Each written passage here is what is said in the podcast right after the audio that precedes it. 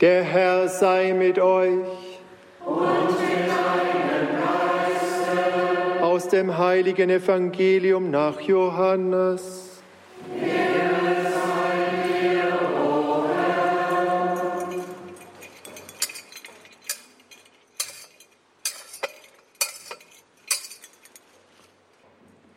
In jener Zeit sprach Jesus zu seinen Jüngern, Euer Herz lasse sich nicht verwirren.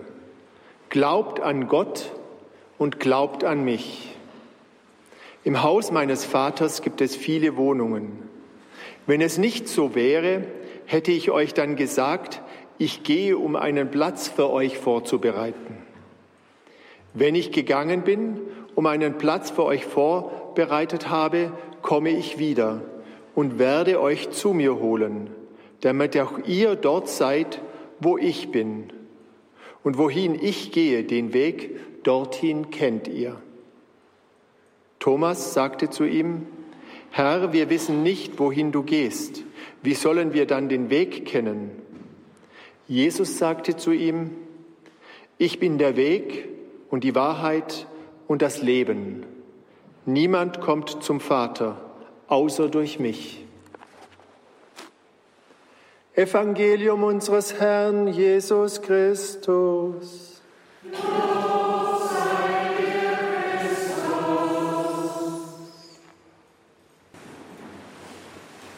Liebe Zuhörer von Radio Horeb, liebe Zuschauer von EWTN TV, die ich ganz besonders herzlich begrüße, ich habe Sie am Anfang vergessen. Hochwürdigster Herr Kardinal, Monsignore Dr. Joseph Kimo, liebe Brüder und Schwestern im Herrn, ich werde heute etwas langsamer sprechen, denn das, was ich jetzt sage, wird in unserem Studio in Englisch und Portugiesisch übertragen. Es ist das erste Mal, dass acht afrikanische Nationen mit uns verbunden sind und insofern erleben wir einen historischen Augenblick. Ich freue mich, dass wir Ihnen helfen dürfen. Was ist Mehrwert? Unser Geld oder Ihre Gebete und Ihre Opfer? Wir wissen die Antwort. Ihr Gebet Ihr tägliches Opfer, das Sie für den Herrn darbringen, ist mehr wert. Und wir sind dankbar, Ihnen helfen zu dürfen. Wir haben das Glück, in einer reichen Nation geboren worden zu sein und spüren deshalb die Verantwortung, Ihnen zu helfen. Und Sie sollen wissen, dass wir es mit Freude und gerne tun. Und so bitte ich auch die Zuhörer von Radio Horeb um Verständnis, wenn wir in diesen Tagen massiv von ihren Geldbeutel gehen werden. Bitte sehen Sie das nicht als Belästigung an, sondern als einen Ruf an Ihr Herzen zu teilen. Wir haben doch auch Krieg bei uns in Europa, sagen manche, in der Ukraine. Aber glauben Sie mir, das ist wirklich fast wie nichts im Vergleich zu dem, was in Afrika abgeht. Wussten Sie etwa, dass fünf Millionen Menschen im Osten des Kongos in den letzten 25 Jahren gestorben sind? Fünf Millionen. Der Staat hat die Situation dort überhaupt nicht unter Kontrolle. Und es gibt viele, und deshalb kam auch der Kardinal zu uns, die sagen, nur die Stimme des Friedens, nur das Evangelium kann diese Situation letztlich überwinden. Wenn wir einen Stein ins Wasser werfen, dann zieht er Kreise, die immer größer werden. Der Herr sagt in der Apostelgeschichte, ihr sollt meine Zeugen sein, hier in Judäa und in Jerusalem, das ist unsere Pfarrei in einer geistlichen Deutung. In Samaria, das ist unser Land, in dem wir geboren worden sind. und bis an die Grenzen der Erde. Das ist weltweit. Das heißt, jeder von uns hat diese Aufgabe, in diesem dreifachen Schritt zu missionieren. In der Umgebung, in der Pfarrei, im Land und weltweit. Sie werden sich fragen, wie geht das? Ich möchte es Ihnen erklären. Wenn wir nicht in der Pfarrei tätig sind, dort wo wir leben, ja wo denn sonst? Und was von der Liebe gilt, das gilt auch für die Mission. Der sicherste Tod der nächsten Liebe, sagen wir, ist die Fernstenliebe. Es ist sehr bequem zu sagen, ich liebe Leute, die weit weg sind von mir, aber mit denen in der Umgebung komme ich nicht gut aus. Der sicherste Tod der missionarischen Liebe ist die Fernstenliebe. Ich muss anfangen im eigenen Bereich. Ich durfte einmal Mutter Teresa 1982 begegnen in Rom und sie hat kleine Kärtchen verteilt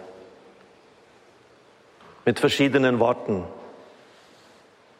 Und auf einer, die ich bekam, stand, die Liebe beginnt zu Hause.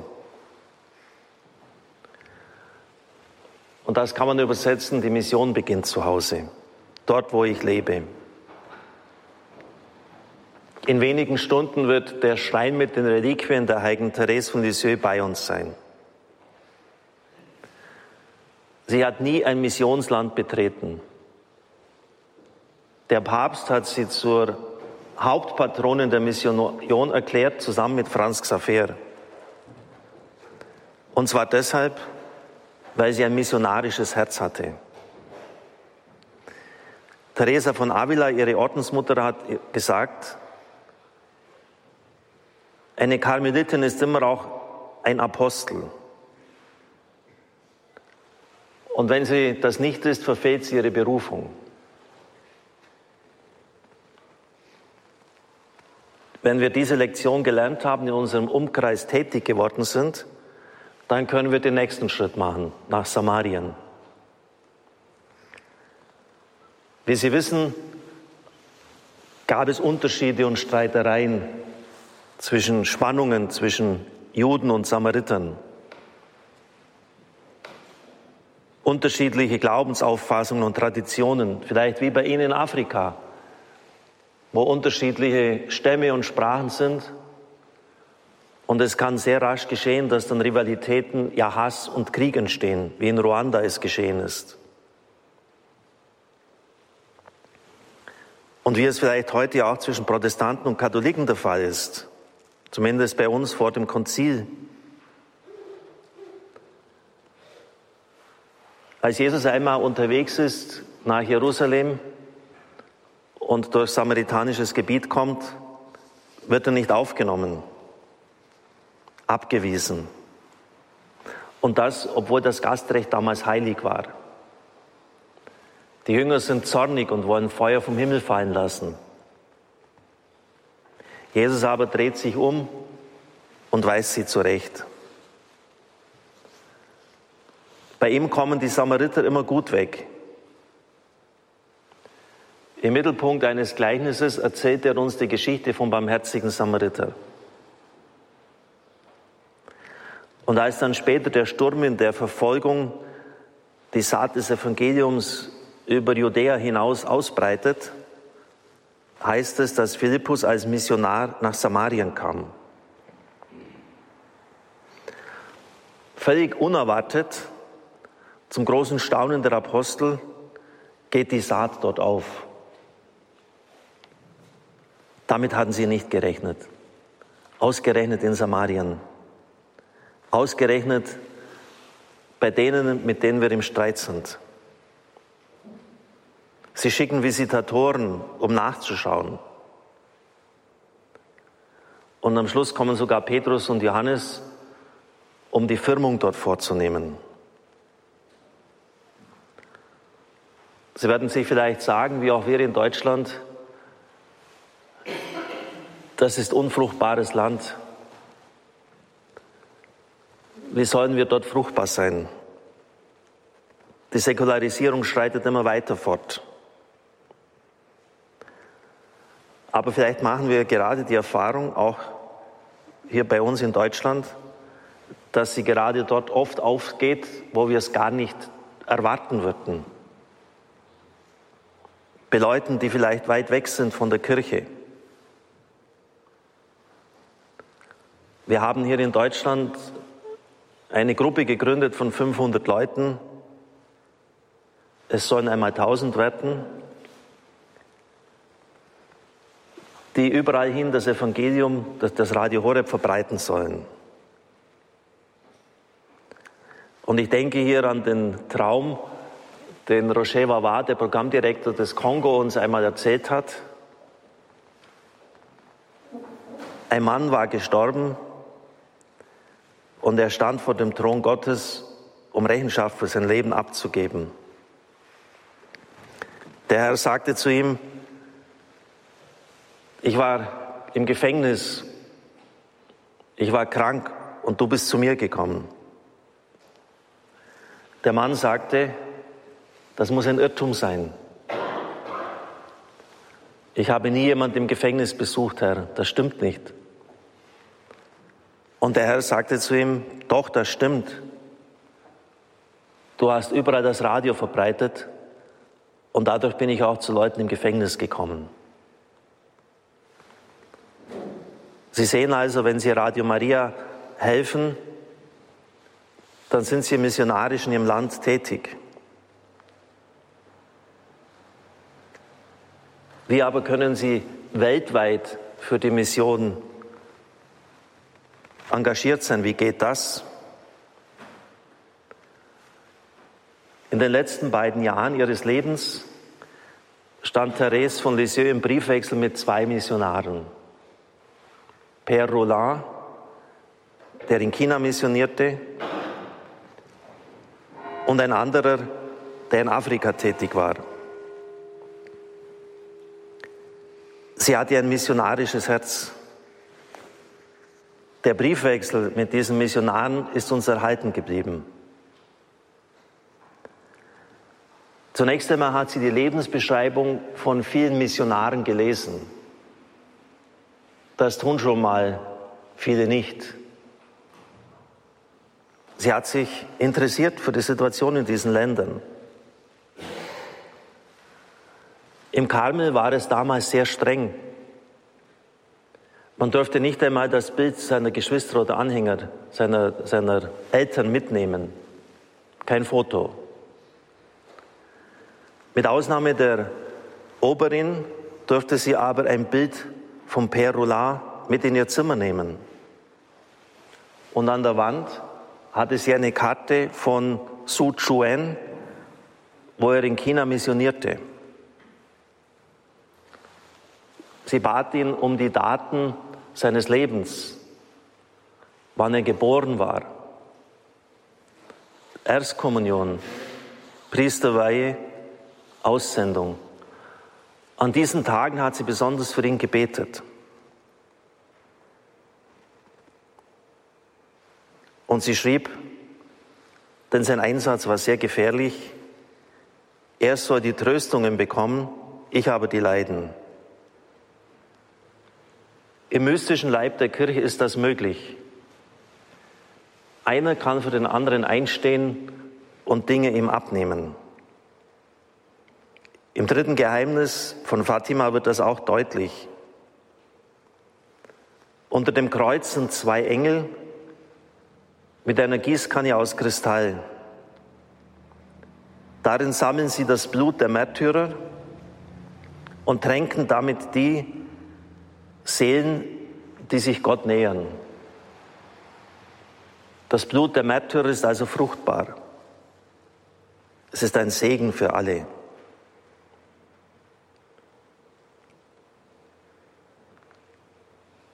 Liebe Brüder und Schwestern im Herrn, dadurch ist Therese von Lisieux durch ihr Interesse, durch ihr Gebet, durch ihr Leiden zur Missionarin der Weltkirche geworden. Im mystischen Leib der Kirche sind wir alle eine Einheit. Liebe Brüder und Schwestern im Herrn, denken Sie an den Stein, der ins Wasser fällt. Er macht Kreise. Zunächst die eigene Pfarrei,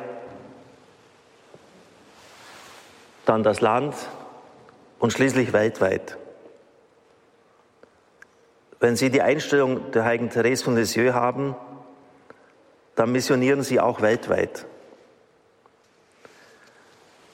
Wir sind hier im Balderschwang in Deutschland eine sehr kleine Gemeinde. 215 Katholiken nur. Wir haben aber Tag am Tag über das Allerheiligste ausgesetzt und in der Nacht übernehmen unsere Freunde in Afrika die Anbetung für uns. Wir nennen das Prayer Bridges, Gebetsbrücken. Und es sind meistens Leute aus den Nationen, die ich vorher genannt habe.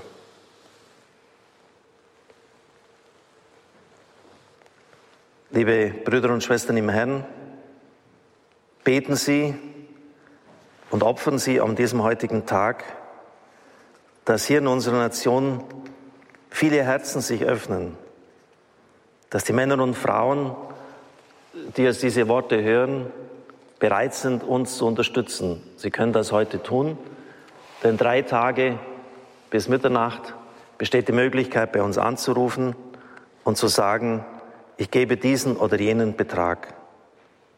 Ich grüße nochmals am Schluss die Zuhörer von Südsudan, von Nigeria, Angola, Mosambik, Gabun, Ruanda, Malawi, und Tansania.